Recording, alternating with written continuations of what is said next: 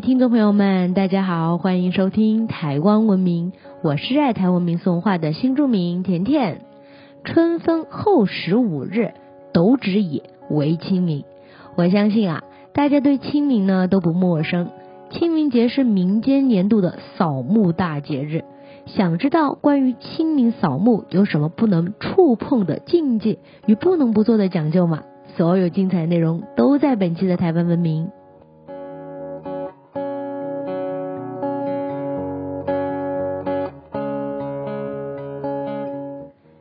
明是一个节气，大约呢是在每年的阳历四月初。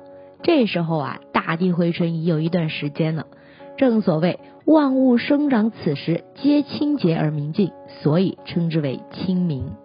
据说我们现在过的清明节啊，还有在清明扫墓，其实呢都是寒食节的习俗。相传在春秋战国的时候，晋文公啊因为放火烧山，误害了忠心耿耿的介子推而自责不已。晋文公将介子推厚葬于他沉尸烧焦的柳树旁，更下令全国每年呢都要在这段期间禁止生火三天，以表达哀伤，纪念子推。由于不能生火煮饭，这几天啊大家都只能吃冷饭、吃冷食，因此呢称为寒食节。到了隔年，晋文公前往介子推的坟前祭祀的时候，发现啊当时的柳树呢竟然冒出了新芽，长出了新的枝条。晋文公看了之后啊，相当的安慰，于是呢，他便走上前去，折了一枝柳条，编成一圈，戴在头上。也许啊，是柳树的新生让晋文公的愧疚与罪恶感消失，内心是一片的清明。所以呢，晋文公当场就将这棵柳树命名为清明柳，把这一天呢定名为清明节。于是啊，百姓呢也纷纷的效仿，在寒食节期间扫墓祭坟。在寒食节扫墓，一直到唐代呢，都非常的盛行。唐玄宗呢，甚至下令将寒食扫墓列入国定礼俗。随着时代的变迁，加上寒食节与清明的日子啊，非常的接近，寒食呢就逐渐的被清明给取代了。其实清明并不是唯一扫墓的日子，农历的三月初三呢，被称为小清明，据说啊，是许多南部人祭祖扫墓的日子。而阳历四月的清明节呢，则称为中清明，因为每年的日子不固定啊，所以啊又叫做活清明。至于大清明呢，则是指农历的八月初一，据说是难得的好日子。八月初一在闽南地区呢，被认为是大天赦日，不但是百无禁忌，而且啊还是一年中最适合动土开仓、为先人捡骨、整理墓穴的大吉之日。另外啊，客家族群的扫墓时间呢，也大都不在清明。像是苗栗一带的客家人呢，就习惯在元宵过后；而高雄屏东六队一带的客家人呢，则是习惯在农历二月之后到清明之前择吉日扫墓。扫墓呢，又称为挂纸，主要是到先人的墓前打扫维护、检查，还有最重要的压墓纸，也就是挂纸了。据说呢，压木纸啊，相当于为祖先的房子翻新装潢。压木纸呢，代表着人丁兴旺、后嗣有人，同时啊，也是告慰祖先，让祖先有面子，不会被当成孤魂野鬼受到欺负。一般来说呢，扫墓啊，只需要携带简单的工具，还有拜拜的香烛、金银纸钱、鲜花、酒，还有最重要的木纸就可以了。在打扫整理一番之后呢，用石头。将木纸啊压在后土、龙神、墓碑左右护龙与墓龟上，也就是墓碑后面的坟丘。也有人呢直接的把木纸撒在上面。需要注意的是，扫墓啊是不能使用锄头的哦。相对于扫墓呢，如果携带的祭品有三牲，也就是鸡、猪、鱼，那么啊就叫做陪墓了。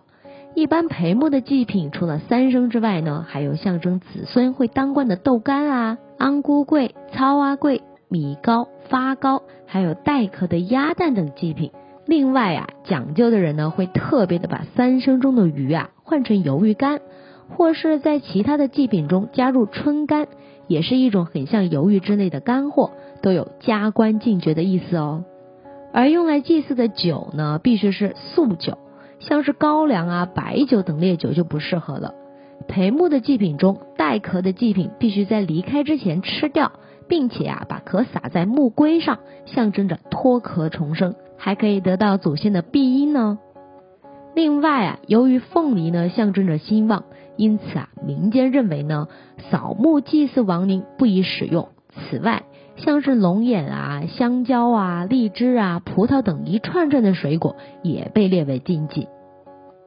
除了祭品比较丰盛之外呢，培土也是培墓需要做的。培土简单来说呢，就是修整一下墓柜上的坟土杂草啊。培土呢，因为会动到土。所以啊，一般来说呢，就要避开太岁跟日冲月破的方位。如果木柜的凹陷呢特别的大，就需要请专业人士来了。因为取土呢也有非常多的讲究，建议大家如果需要用土呢，还是请教一下专业人士哦。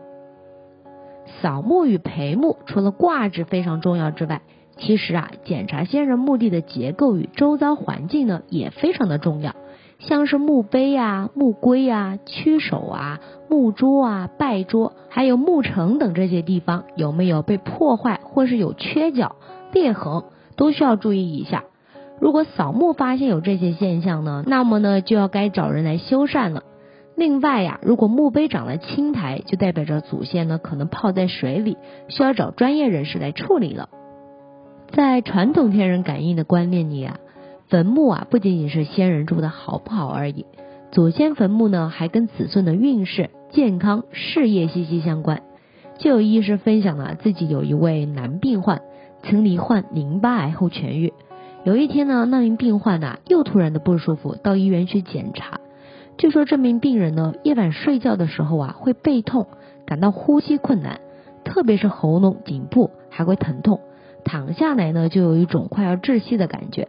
但是啊，却检查不出任何的异状，脖子上的淋巴癌呢也没有任何复发迹象，医生呢也只能建议医院给他一些抗忧郁的药品。这名患者回去之后呢，状况啊并没有得到改善，而且还更加严重了，住进了医院，带上了氧气管。但是病患却告诉医生，自己每到晚上啊就会开始呼吸困难，就像快要窒息一样，即使有氧气管呢，依然没有改善。还一直梦到自己啊，在一个墓园里，因为一直找不到病因与实际的异常，医生啊只好建议这名病患寻找专业人士的帮助，到祖先的墓园去看看。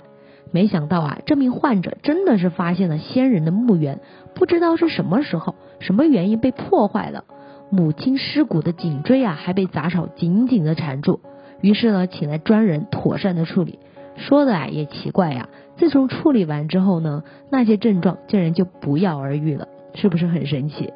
其实啊，在前几年呢，还有一个新闻，著名的抗日烈士莫那鲁道与其他烈士被安葬在南头仁爱乡的雾社事件纪念公园。当时啊，莫那鲁道的彝族向公所反映，表示呢受到了莫那鲁道等祖灵的托梦，祖灵表示他们住的地方啊又湿又冷。于是呢，仁爱乡公所啊就找来专业修墓师傅勘察开挖，真的是发现墓穴的上方水泥啊有轻微塌陷，而且啊还漏水了，让人直呼不可思议。听完了这两个例子，大家扫墓的时候呢，真的要好好的注意墓园的周遭环境，因为啊真的是太悬了，所以啊扫墓啊真的是太重要了。除了上面跟大家提到的注意事项之外，扫墓除了要注意日子与方位的吉凶啊，参与扫墓呢也要避免日冲，时间呢也不能拖得太晚，最好呢是下午三点之前就可以完成。老一辈的人会在扫墓前带着榕树叶、艾草或是任何绿色叶子在身上，等到要回家前将叶子抛弃，可以避免一些不祥。此外呢，扫墓的时候身上啊也可以带着钱币，一样呢有护身避灾的意思。另外，不管是拜拜还是清扫时，千万不可跨到墓碑、后土、龙神与祭拜的贡品，也不要乱说话。扫墓后呢，也不应该直接的回家，可以先到人多的地方去走走，或是先到厕所盥洗，这样啊才不会把晦气带回家。还有还有啊，现在的人呢，因为工作忙碌或者其他的原因，常常无法与家族的人一起行动，所以呢，偶尔啊会有兄弟先后扫同一座坟墓的情况。不过这样一来呢，便触碰了重丧的禁忌，因为啊，民间认为呢，凡是与死者丧葬有关的事物，都不宜出现双次，或是短期内再度重复的祭祀，都被视为是不祥。所以下次如果无法与家族一同去扫墓，千万不要带着补偿的心态再去扫一次。如果真的过意不去呢，只要在祖先的神位前焚香致意就可以啦。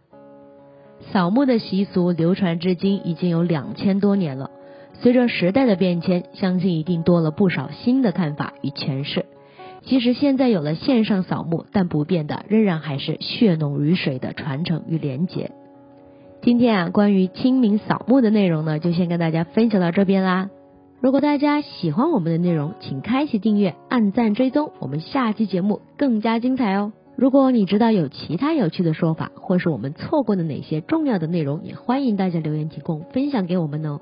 想要知道更多有趣的台湾民俗文化吗？可以在脸书搜寻台湾文明，按赞追踪哦，或是直接搜寻台湾文明，关注我们的官网。